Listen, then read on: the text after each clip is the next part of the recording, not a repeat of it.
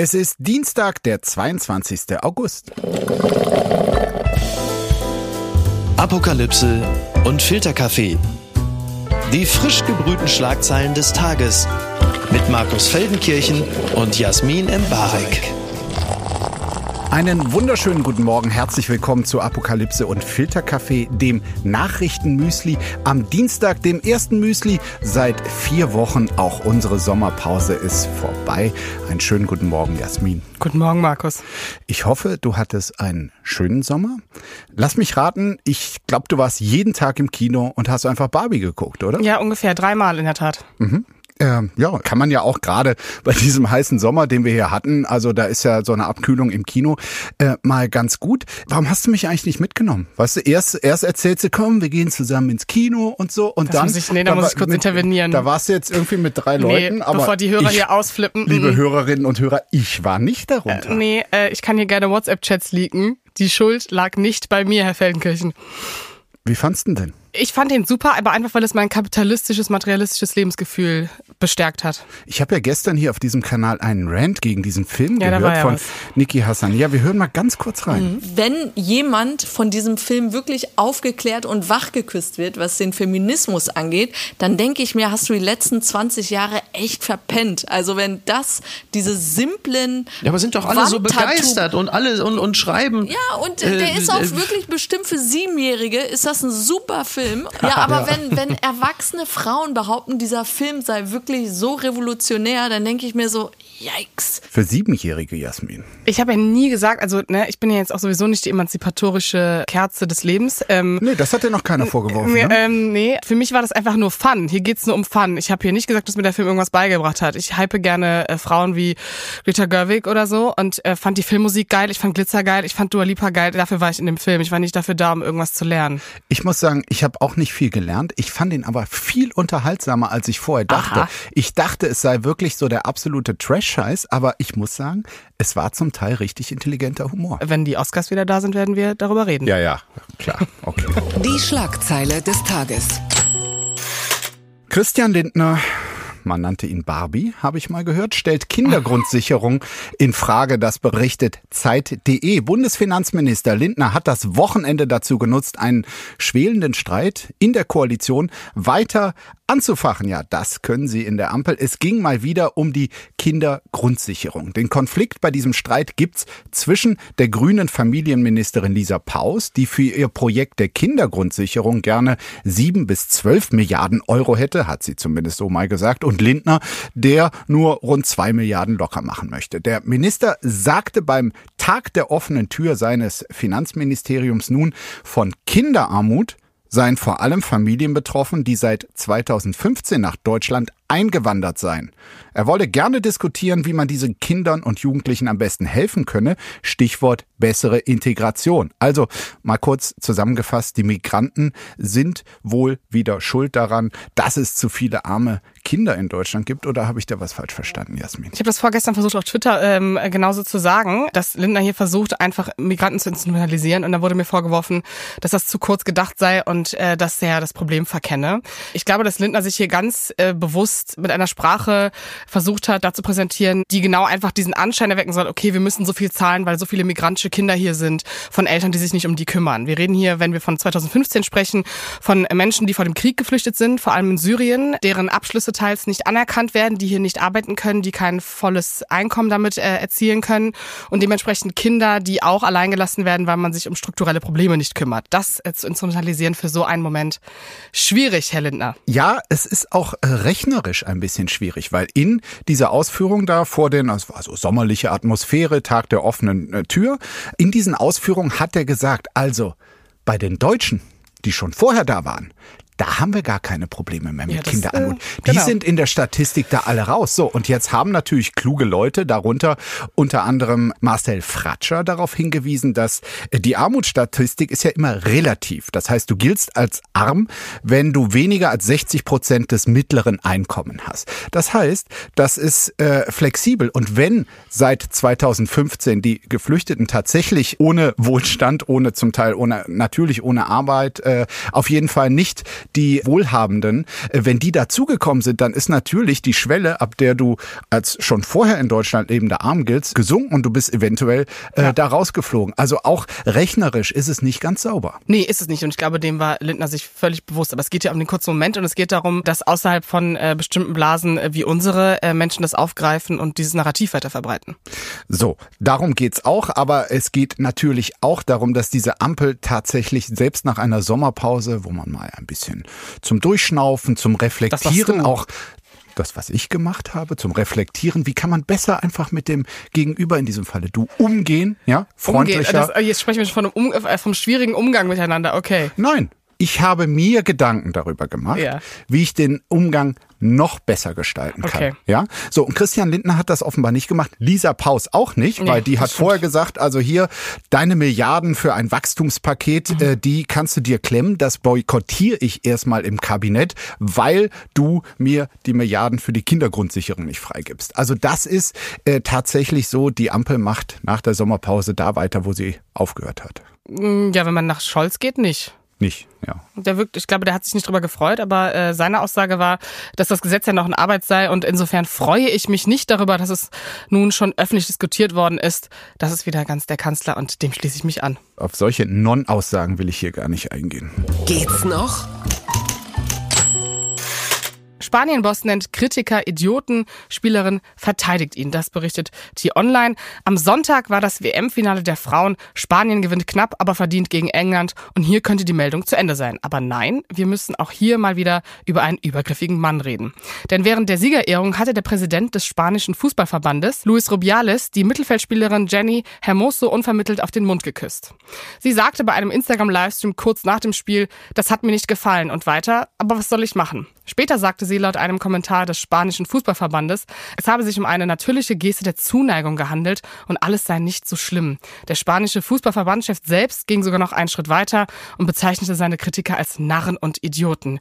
Gut, zum Start einfach mal wieder eine Sexismusdebatte. Ähm, ich habe dieses Video gesehen und dachte erst, es wäre irgendwie ein Fake. Das war meine erste Intuition, nee. weil ich so dachte, nee, das, das ist jetzt nicht sein Ernst. Das ist ja, also, aber auch wie er diese Frau packt und frontal. Also, du findest das auch schlimm. Ich finde es ganz schlimm. Äh, ich finde es auch äh, krass, wie äh, sich ein Mann zum Abschluss dieses vierwöchigen Turniers einfach mal wieder an die Spitze der Schlagzeilen. Ja. Also es ging ja eigentlich hier um die Frauenmannschaft und ja. deren Triumph auch, der auch wirklich pikant ist, weil es in dieser Mannschaft vorher auch einen Riesenkonflikt zwischen Spielerin und dem Trainer gab. Auch ein, ein Mann, 15 haben boykottiert, drei sind dann doch in das Team zurückgekommen. Also da gab es schon eine, eine sehr konfliktreiche Vorgeschichte, weil diesem Mann eine toxische Atmosphäre äh, am Arbeitsplatz, also dem Fußballplatz und in der Kabine vorgeworfen wurde. Also sehr, sehr schwieriges Verhalten gegenüber seinen Spielerinnen. Die werden dann tatsächlich Weltmeisterinnen und dann äh, steht da so ein Präsident, der die äh, Lippen einfach auf ihre Lippen presst. Und äh, was du gerade vorgelesen hast, da gibt's noch eine längere Version von. Also die, die spontane Reaktion von Jenny Hermoso war offenbar äh, bei Insta, dass hat mir nicht gefallen. Dann kam eine vom spanischen Verband veröffentlichte Aussage von ihr, also voll kontrolliert und die ging so, es war eine völlig spontane gegenseitige Geste aufgrund der großen Freude über den Gewinn einer Weltmeisterschaft. Der Präsident und ich haben eine großartige Beziehung. Sein Verhalten gegenüber uns allen war ausgezeichnet und es war eine natürliche Geste der Liebe und Dankbarkeit. Klingt so, als äh, hätte eine Nordkoreanerin hier sei von Kim Jong-un geküsst worden und äh, das wird dann später vom Regime so dargestellt. Also das ist, ah, das klingt alles nach dreifachem Machtmissbrauch hier. Es gibt ja auch Rücktrittsforderungen. Findest du das berechtigt? Äh, ja, ähm, also habe da auch einiges gelesen. Es äh, ist sogar in den Statuten des spanischen Fußballverbandes gibt es Richtlinien, wo Zitat erzwungenes Küssen äh, auf einer Liste körperliches Vergehen stehen. Also das ist Krass. durchaus ja, ja. Also, äh, also, gut, dass es ist, aber fortschrittliche gedacht, Richtlinien ja. haben die dort und ja. ähm, insofern äh, ja, also es äh, verstößt gegen die selbstgegebenen Regeln, es verstößt gegen die Regeln des Anstands und es verstößt eben auch gegen die Regeln Regeln quasi des Respekts, denen gehört ja. in diesem Moment der Triumph und alle Schlagzeilen am nächsten Tag gehen nicht darauf ein, sondern auf diesen äh, wild gewordenen Küsser. Das ist ja auch eine, eine Übergriffigkeit und eine Ungerechtigkeit. Ja, wobei irgendwie scheint er sich ja trotzdem total sicher zu fühlen, ne? Also das Ja. ist ja, also wie, wie, wie krass ist das eigentlich, dass er sich so sicher fühlen kann? Du, äh, Verbandsfunktionäre im Fußball. Ja, das ist ja dein das, Thema. Äh, das, äh, Ja. da, da gibt es Leute, also die könnten auch Nordkorea äh, regieren, weil sie einfach sich in einem korrupten System äh, da gut abgesichert haben und denen höchstwahrscheinlich auch sowas durchgeht. Was ist denn da schiefgelaufen? Teneriffa und Kanada, Waldbrände weltweit außer Kontrolle, das berichtet der WDR. An mehreren Orten auf der Welt wüten aktuell schlimme Waldbrände, zum Beispiel auf Teneriffa. Dort hat das Feuer knapp 13.000 Hektar Fläche verbrannt. Rund 13.000 Menschen mussten auch ihre Häuser verlassen. Auslöser für die Feuer sind wahrscheinlich Brandstiftung. In Griechenland gibt es auch wieder Waldbrände und in Kanada geht die wohl schlimmste Waldbrandsaison seit Beginn der Aufzeichnungen solcher Brände weiter. Zerstört wurde dort bisher eine Fläche, die so groß ist wie die komplette Waldfläche in Deutschland. Ja, diese Brände haben ja quasi den ganzen Sommer, ähm, haben uns die begleitet. Erst äh, die schlimmen Brände auf Rhodos und äh, Kos und ähm, in Kanada brennt es seit einem Monat. Und äh, jetzt haben wir ja wieder die lustige Debatte oder eigentlich sehr, sehr traurige Debatte, dass es dann so Schlaumeier gibt, die sagen, also Waldbrände, die gab's schon immer. Schauen Sie mal in dem Jahr, weil es da gebrannt hat, Ja, ja. der Riesenbrand dort und so, als gäbe es nicht eine Gesamtentwicklung dahinter. Da finde ich jetzt, also natürlich, es gab Brände zu jeder Zeit. Es gab auch Hagel im Sommer in der Vergangenheit. Es gab Dürreperioden zu anderer Zeit. Und trotzdem, und das ist aus allen Prognosen der Wissenschaftlerinnen und Wissenschaftler zu entnehmen, ist einfach die Wahrscheinlichkeit solcher extremer Naturphänomene und das Brände, klar, irgendwoher muss das Feuer kommen, aber die Ursache oder quasi der Boden sind natürlich äh, die trockenen Böden, äh, weshalb es überhaupt so gut brennen kann. Auf jeden Fall. Und das sind auch die gleichen Leute, die behaupten, dass im Death Valley ja schon immer 52 Grad waren. Deswegen ist es überhaupt nicht schlimm.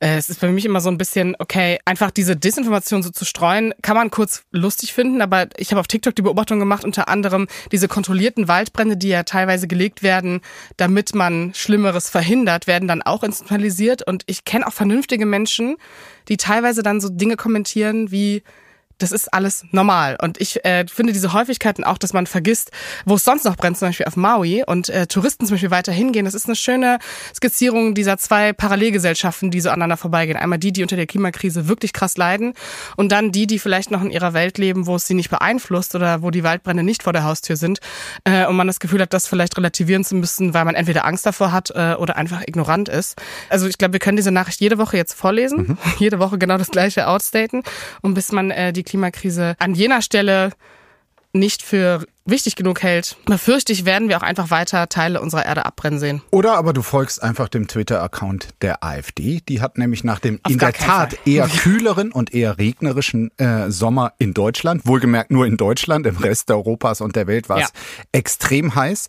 äh, haben die gesagt, naja, also das sei quasi, der Klimawandel sei Journalisten gemacht und nach dem wärmeren August gemacht. würden die Journalisten in ihren Redaktionsstuben wahrscheinlich auch wieder über den August schreiben. Das sei ein total kalter Monat gewesen. Ich hasse Sommer sowieso. Wenn es stimmt, was sie sagen, wäre es schön. Aber ich befürchte, wir werden weiter brennen. Sowas kann man sich nicht ausdenken. Der Kreml will offenbar etwa 300.000 Menschen aus der russischen Föderation dazu bewegen, in die ukrainische Hafenstadt Mariupol zu ziehen. Das berichtet das Nationale Widerstandszentrum der Ukraine und beruft sich dabei auf Quellen im ukrainischen Untergrund, die Zugang zu Dokumenten der Besatzungsverwaltung hatten. Laut dem Entwicklungsplan sollen günstige Hypotheken für russische Bürger gefördert werden und gleichzeitig Einheimische zwangsweise auf das Gebiet der russischen Föderation abgeschoben werden.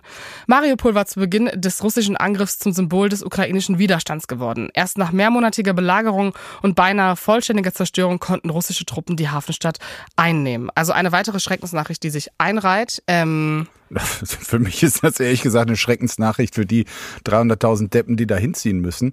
Also stell dir mal vor, hier, wie du das jemand schmackhaft machst. So, Ja. ziehen, ziehen Sie, wir haben was Schönes für Sie, einen Umzug. Ihnen gefällt's zu Hause? Warten Sie mal, schauen Sie mal hier die Ja. Bilder. Und dann hast du einfach eine komplett zerstörte Stadt. Also was Mariupol angetan wurde, ist ja wirklich, zumindest in diesem Krieg, das Grausamste überhaupt. Da steht überhaupt kein Haus mehr und dann haben sie jetzt irgendwie so drei, vier Wohnblöcke tatsächlich neu gebaut, die Ja. Russen. Und es da jemanden schmackhaft zu machen, quasi auf dieses Todesfeld, auf diese, diese Betonwüste da jetzt hinzuziehen, sowas äh, würde in einer Demokratie auch nicht gehen, da käme kein Mensch. Ja, und vor allen Dingen, also die Dauer dieses Entwicklungsplans ist irgendwie interessant, ne? Also, dass man das Gefühl hat, dass dann die Einheimischen äh, in die russische Föderation übergehen bis 2035. Also, es ist ein interessanter Zeitplan, äh, den man sich da setzt. Nein, das ist das klassische Instrument der Ansiedlungspolitik. Gab es in der Geschichte auch schon andere Beispiele. Das haben die Briten sehr erfolgreich mit Irland äh, gemacht. Und das ist hier jetzt offenbar der Plan. Also die, zumindest Teile hier des Südens und des Ostens der Ukraine tatsächlich mit äh, russischen Menschen zu bevölkern, um dann irgendwann sagen zu können, schau mal,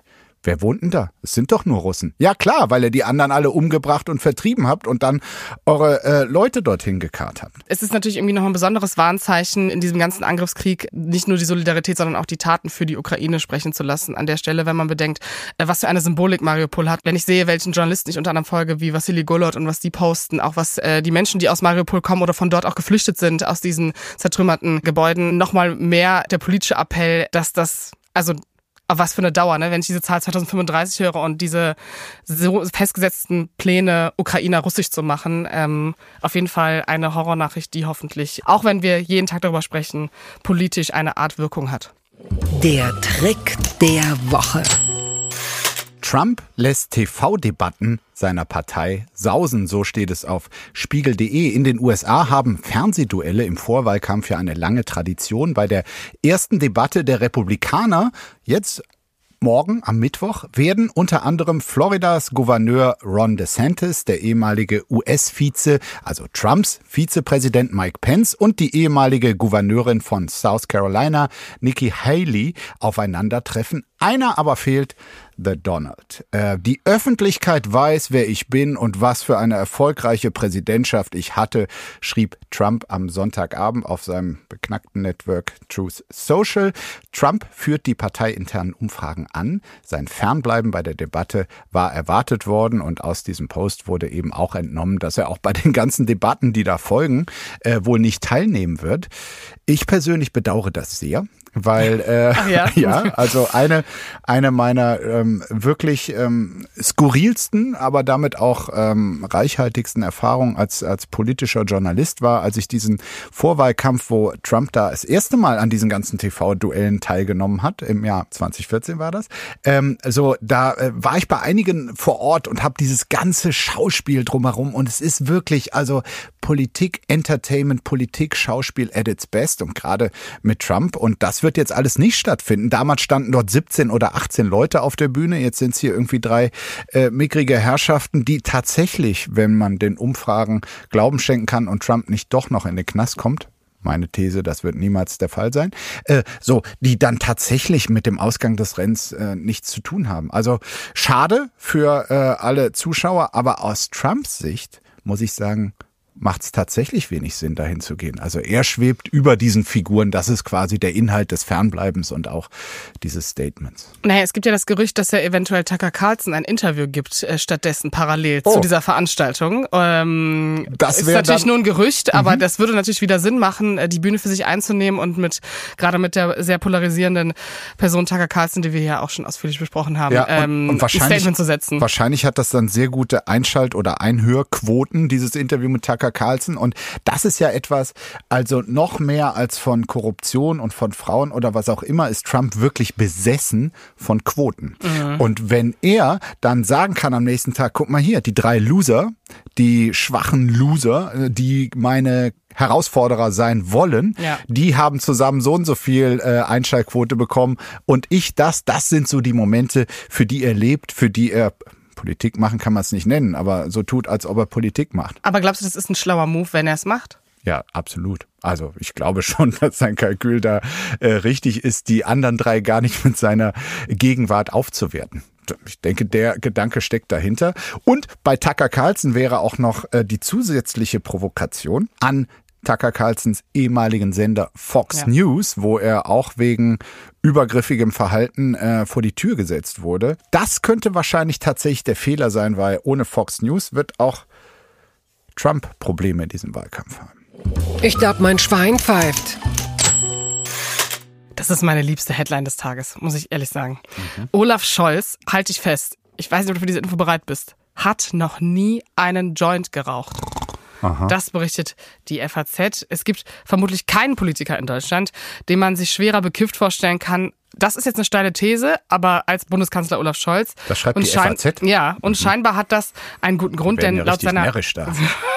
denn laut seiner eigenen Aussage hat er noch nie einen Joint geraucht. Das hat er in einem Interview mit Sat1 und Pro7 offenbart. Er habe demnach keine praktische Erfahrung mit dieser Droge, so Scholz. Und das, obwohl Scholz als Kanzler der Legalisierung in die Geschichte eingehen könnte. Die, die Betonung liegt hier auf könnte.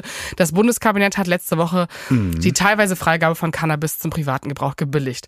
Also, ähm, Sa- äh, Jasmin, ist Ja. das jetzt deine einzige Gemeinsamkeit mit Olaf Scholz? dass wir beide noch keinen Joint geraucht haben, willst mir Ja, du lebst doch gesund. Ja, das, das gesund ist immer relativ, gell? Aber ich finde, also ich muss sagen, ich finde es sympathisch, dass Olaf Scholz das sagt. Das ist ein Politiker, der nimmt die Anliegen seiner Wähler, setzt sie um, aber braucht es selber nicht. ist Ja. doch Wahnsinn.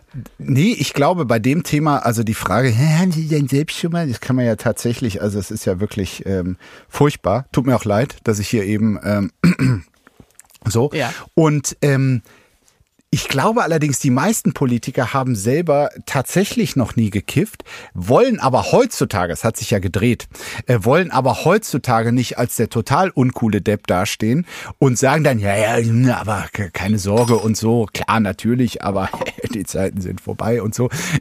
Und jemand, der sich traut, nee, wirklich noch nie, ich glaube es ihm auch, Ich glaube es ihm auch. So, äh, das ist fast schon wieder erfrischend. Nee, total. Und also jetzt mal fernab von Cannabis, ne? Also dieses, äh, haben, haben Sie schon mal gekifft? Äh, Politikerfrage ist für mich auch so, fragt mal, ob die was anderes genommen haben. So, das ist ja nicht interessant, ob jemand schon mal gekifft Herr hat. Scholz, haben Sie schon Heroin gespritzt? Nein, das würde ich den Kanzler nicht fragen. Kannst du ja mal Äh, machen. aber ähm, ich weiß auch nicht, ob Cannabis so die ideale Droge ist für den äh, sehr hyper hyper Politikbetrieb. Also ich äh, ja, vielleicht Robert Habeck am Wochenende, nachdem er sich 16 Tage mit äh, Christian Lindner gestritten hat, vielleicht. Aber ob Olaf Scholz so Samstagabend denkt, ich entspanne jetzt im Joint, passt nicht. Der guckt Nee, vielleicht irgendwie äh, gar nicht. Traumschiff und trinkt was Leckeres. Trinken entspannen. Bananensaft. Nee, aber was mir auch noch aufgefallen ist, ich meine, all die da tatsächlich, du hast ja gesagt, letzte Woche im Kabinett und das Ding, also diese wirklich vorsichtige Legalisierung von Marihuana in Deutschland, die geht voran, wird von der Ampel angeschoben, aber alle Protagonisten dieser Ampel reden eigentlich wahnsinnig schlecht übers Kiffen, äh, so und machen das mit einem ganz, ganz schlechten äh, Gewissen. Karl Lauterbach ja selber, also der äh, kommt mit einer ganzen Studie, äh, Finger weg davon und Der ist so. ja ne? einfach kein Fan davon. Nee, das gar nicht. merkt man dem nee, einfach nee, gar nicht. an. Scholz jetzt auch, also warnt ja hier auch, klar, wir müssen das machen und so. Also, ich sag mal, schlecht gelaunter wurde ein äh, Genussmittel in Deutschland noch nie zugänglich gemacht. Ja, ist doch schön. Wenn, wenn sie es dann auch noch beim Alkohol genauso versuchen, dann wird's richtig schön. So, da hast du was gesagt. Das hat mich überrascht. Letzte Generation und Politik, da denkt man zunächst an Beamte, die Aktivisten wegtragen. Dass das Verhältnis komplexer ist, zeigt Polizeihauptkommissarin Chiara Malz. Die Rostockerin ist beides, Polizistin und bei der letzten Generation. Für sie ist das kein Widerspruch. Sie argumentiert, dass sie sich privat engagiere und äußere, ich zitiere sie hier aus der Ostsee-Zeitung, und als Mensch habe ich genau die gleichen Grundrechte in Deutschland wie jeder andere auch. Also offenbar ein Faszinosum, aber ehrlich gesagt, mir leuchtet das vollkommen ein, was Frau Malz hier sagt. Ja, und vor allen Dingen, also sie klebt sich ja nicht fest, sondern arbeitet halt in diesem Vernetzungsteam und sich für die Klimakrise einzusetzen, in solchen Organisationen irgendwie ja auch nicht so fernliegend. Ähm, ich glaube nur, dass in unserer sehr überpolarisierten Debatte Polizei versus festgeklebte Klimaaktivisten auf Straßen dieser Hauptstädte ähm, natürlich ein anderes Bild äh, erzeugt. Wobei ich mich ernsthaft frage, also jetzt, wo sie das sozusagen auch so, sie wird es ja auch unter ihren Kollegen und so sagen Ja. und man ja das Gefühl hat, vielleicht auch nicht das Gefühl, äh, es gibt ja auch manchmal Statistiken, wo man sich fragt, okay, wie politisch ist die Polizei? An manchen Stellen äh, rechnet man eher mit einem rechten Chat, in dem irgendwas gesendet wird, als Ja, mit also einem davon linken gab's ja schon einige. Genau. Ähm, ist das natürlich, also ich würde fast sagen, positive Überraschung. Schön, dass auch in der Polizei sich äh, Leute demokratisch in alle Richtungen entwickeln. Ähm, und vielleicht ist sie ja auch eine sogenannte Inspo für weitere äh, Kollegen. Vielleicht. Und äh, also sie kriegt hier auch in dem Artikel den amtlichen Stempel, äh, zumindest von einem Juristen, der ähm, sich da auskennt, was man machen kann als äh, Beamter und er sagt, solange die letzte Generation nicht in irgendeiner Weise verboten sei, sei das eben Polizisten grundsätzlich erlaubt, sich dort privat anzuschließen. Für die Straftaten anderer Mitglieder könne man nicht haftbar gemacht werden. Ja, und also- Und ein schönes Beispiel noch, Mitglieder eines Schützenvereins würden schließlich auch nicht bestraft, wenn ein Schütze Amok läuft. letztendlich ist es ja auch ein absoluter Gewinn für die letzte Generation, weil der Vorwurf, dass die, das gleiche Klientel ist, das sie anziehen, wird ja mit so einem Beispiel auch widerlegt. Also Thema ne, Klimakrise als Thema in alle Berufe und Mitte der Gesellschaft bringen. Den Vorwurf kann man mit solchen Beispielen definitiv auflockern. Ähm, wobei, also Ja. natürlich ist es Ja, natürlich die, Dieses Beispiel hier mit dem Schützenverein und man kann als Mitglied nicht haftbar gemacht werden, wenn der Kollege da Amok läuft, das passt jetzt für mich dann beim zweiten drüber nachdenken doch nicht so, weil Ja. das Amoklaufen wäre ja übertragen beim Bild quasi das Festkleben oder das Straftatbegehen und das ist natürlich quasi Sinn und Ziel dieser Vereinigung und Ja. dieses Zusammenschlusses. Ne? Das, äh, das dürfte auch die Polizeihauptkommissarin äh, mal gelesen haben. Absolut. Ähm, weiß, woran ich gerade noch denke. Ich habe doch das Gefühl, wurde auf Twitter das Fass ein bisschen aufgemacht. Ähm, so ein bisschen die Parallele zu Claudia Pechstein. Damit haben wir uns ja nicht befasst hier, weil wir ja nie eine Folge hatten, wo wir darüber gesprochen haben. Ähm, aber dieses, dieser Der Kontrast Auftritt in zwischen, Uniform, ne? Genau, der War Auftritt in. Uniform und äh, ihre Aussagen, die sie da getätigt hat, die durchaus rassistisch waren äh, an der einen oder anderen Stelle. Wie wiegt man sowas aus? Das wird ja so ein absolutes Ja, Whataboutism-Ding, wenn wir Also ehrlich es sind. wäre jetzt übertragen auf äh, Chiara Malz so, wenn sie sich in Uniform festkleben würde und eventuell vielleicht noch die Kollegen, die sie am Ja. wegtragen würden, mit der Schusswaffe auf Distanz hält. Dann kann man sagen, also, Mhm. sorry, so geht's nicht, Frau Malz. Verlierer des Tages. es kommt noch nicht Söder. Damit hast du jetzt gerechnet, ne? Söder kommt heute gar nicht. Der Doch. Äh, Wie- Das ist hier alles demokratisch, Wer Markus. kommt denn jetzt? Wer kommt jetzt? Starkoch Alfons Schubeck. Starkoch Alfons Schubeck. Ja, das letzter ist doch wie Söder. Also fast. So, darf ich das jetzt? Ja, Da, okay. Die Leute wissen doch noch gar nicht, worüber wir reden. Starkoch Alfons Schubeck, letzter Kochkurs, dann muss er in den, oh Gott, Hitlerknast. Das berichtet die Bild. Ähm, Der- der Hitlerknast. Der Hitlerknast. Ähm, Alfons Schubeck dürfte nur noch Schubeck, sehr wenig Zeit in. Freiheit. Was Möchtest macht er denn? Er hat vielleicht nur noch wenig Zeit in Freiheit. Er hat noch mal gekocht Denn die. Staatsanwaltschaft München hat mitgeteilt, dass der Koch in den kommenden Tagen seine Haft antreten muss. Schubeck wurde zu drei Jahren und zwei Monaten wegen Steuerhinterziehung verurteilt. Der Starkoch hatte mit Hilfe eines Computerprogramms Einnahmen in Millionenhöhe am Fiskus vorbeigeschleust. das Computerprogramm. Der Koch wird in der Justizvollzugsanstalt Landsberg am Lech einsitzen. Weitere ehemalige Promi-Gefangene dort Uli Hoeneß und Adolf Hitler. Also das Fresse. ist wirklich jetzt, was die Bild hier macht, Uli Hoeneß und Adolf Hitler quasi in einen Topf zu rühren und sei es der Landsberger, das finde ich nicht in Ordnung. Ich habe mir Ich natürlich finde an dem Artikel alles, honestly, also die ganze Schlagzeile, die, au- ich weiß gar nicht, was ich hier gerade vorlese. Naja, ich habe mir sofort gedacht, Schubeck könnte im Knast so ein autobiografisches Buch schreiben. Titel Nee, komm. Mein Mampf. Oh, der war jetzt, ich weiß gar nicht, dafür können wir jetzt gecancelt werden, Markus. Glaube ich nicht. Also du, du hattest jetzt die Gelegenheit, es geht wohl bald los. Am Wochenende hättest du nochmal für 331 Euro an einem äh, Kochkurs mit Alfons Schubeck. Wie am, viel Euro? 331 äh, kocht er immer sonntags vormittags am Platzl und da kannst du auch ein bisschen was lernen, so ihm über die Schulter gucken, äh, gucken, Hast welche schon gemacht, Gewürze so man so. Nee, aber ich habe jetzt erst davon erfahren, hätte ich es gewusst, hätte ich es natürlich äh, gemacht. Es ist auch eine Traumlocation und ich weiß nicht, ob es das künftig auch in Landsberg gibt. Können wir mit Söder weitermachen? Okay. Söder ist. Ähm, liebe Zuhörer, was Das Sie gerade nicht sehen, der von Blick von Alfons Markus Schubeck. Feldenkirchen. Also ist wirklich, ich habe ein bisschen Angst gerade. Wieso? Du warst gerade ein bisschen sauer. Ja, gut. Also, guck mal, wir haben uns jetzt vier Wochen nicht gesehen, dass der Recap kommt. Du- Ich zitiere, du hast auf Twitter gesagt, dass du so entspannt bist, dass dich nichts mehr umhaut. Ja, was ist er denn? Das Also. Essen von Schubeck. Äh, Nee, das glaube ich, das glaube ich wirklich nicht. Das wäre, die, ich glaube, die 331 Euro gibt Markus Söder nicht aus. Mhm. Okay, da ist Da bin ich ehrlich. ja. Mhm. Ähm, lass uns mit was Klassischem anfangen. Es ist ja. Ja. heiß, auch der Ministerpräsident ist ja trotzdem sportlich, radelt, ist unterwegs. Zeig mal. Ähm, Was hast du? dieses Bild Radieschen oder und Meerrettich. äh, oder Radieschen und Rettich und äh, er betitelt das Bild mit nach dem Radeln ist ein Teller Rettich bei den Temperaturen genau das Richtige. Ja, ich habe noch nie, also sorry. Das ist so eine Binsenweisheit. Ich meine, bei der Tour de France wird jedes Jahr zig Trillionen äh, an Kilo von Rettich verspeist. Das macht jeder Radfahrer. naja, aber sorry, ich würde wenn noch nie auf die Idee gekommen, einfach Rettich zu snacken. Nach dem Radfahren immer Rettich. Nein, aber das ist auch irgendwie, ich weiß es nicht, ich kauf's ihm nicht ab. Ich kaufe, ich Und glaube, warum- das ist nicht das ganze du, Bild vom wenn Tisch. Du es nicht, wenn du es nicht abkaufst, warum verbreitest du dann jetzt hier wieder diese naja, ich bin ja auch, nein, ich, Fake News? ich werde keine Fake News über den bayerischen Ministerpräsidenten ver also verbreiten, weil äh, Und er weiß ja auch, und er hört uns ja. auch bestimmt gerade zu. Liebe Grüße an Markus Söder an dieser Stelle. Also Ähm, Niki und Niki haben übrigens noch gesagt, dessen Podcast, der angeblich für 90.000 Euro produziert wird, äh, der hätte nur 1000 Grüße. Abrufe pro Folge und die 1000 seien alle du. Also du Nee. willst es tausendmal hören. Nee, ich muss ehrlich sagen, ich habe die Folge mit Ralf Möller runtergeladen. Die habe Ja? ich gehört. Ja.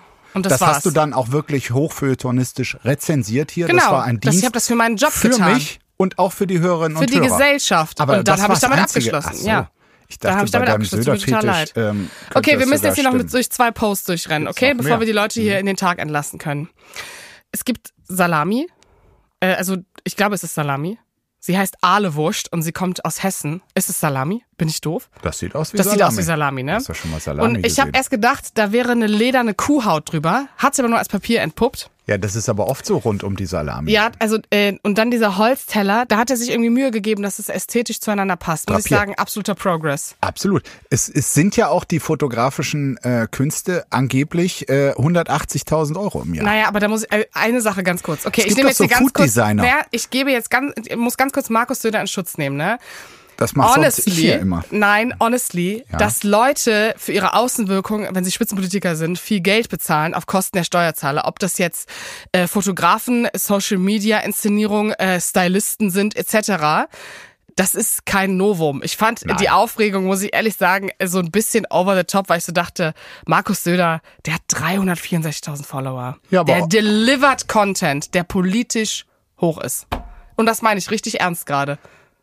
Wie viel kriegst du für diesen Werbeblock Das sage ich nicht. von der Parteizentrale? Das sage ich nicht. Okay. Und ich möchte enden mit einem, einem Post von Markus Söder über seine Eltern, Mhm. wo sich Markus Söder auch mal emotional zeigt. Und er hat wirklich unfassbar viel Resonanz bekommen. Das will ich jetzt selber das ist einer seiner meistgeliktesten Posts ever. 23.000 Likes äh, zum Vergleich, sein Post davor 3.400 Likes, Ja. wo er wirklich eine Wie sehr liebevolle Nachricht schreibt und am Ende sagt, und das finde ich krass, weil Markus Söder ist ja nicht so der emotionale Wir Mensch, sind ja hier beim Podcast. Du musst schon sagen, denke, was man ja, dort sieht. man sieht seine Eltern, das Hochzeitsfoto seiner Eltern, dann ein Foto von ihm und seinem Vater, wo er ungefähr fünf oder sechs Jahre alt ist. Und dann nochmal mit beiden Eltern, auch als Kleinkind. Ich wollte äh, nur den letzten das vorlesen, einfach noch mal zu unterstreichen, wie nahbar Markus Söder sich mittlerweile zeigt Mhm. für seine Fans. Das meine ich nicht zynisch, weil das, ich finde, den Post über den Tod seiner Eltern äh, macht man nicht zynisch. Denke ich länger an meine Eltern, gibt es immer einen kleinen Stich im Herz. Ergreift dich das jetzt? Ja, also das Du ist. kannst jetzt auch nichts anderes sagen. nee, es ist bei meinem Vater genauso. Siehst du? Guck, Markus und Markus eine Gemeinsamheit. Die emotionale Ebene, die habe ich jetzt, die habe ich bei euch beiden rausgeholt. Haben das ist mein jetzt? Lebenswerk. Ja, du kannst jetzt deinen Tag starten. Bis nächste Woche. Bis dann. Tschüss. Tschö. Apokalypse und Filtercafé ist eine Studio Bummens Produktion mit freundlicher Unterstützung der Florida Entertainment. Redaktion Lena Fränking und Marie-Sophie Schiller. Executive Producer Tobias Baukage. Produktion Hanna Marahiel. Ton und Schnitt Lara Schneider. Stimme der Vernunft und unerreicht gute Sprecherin der Rubriken Bettina Rust.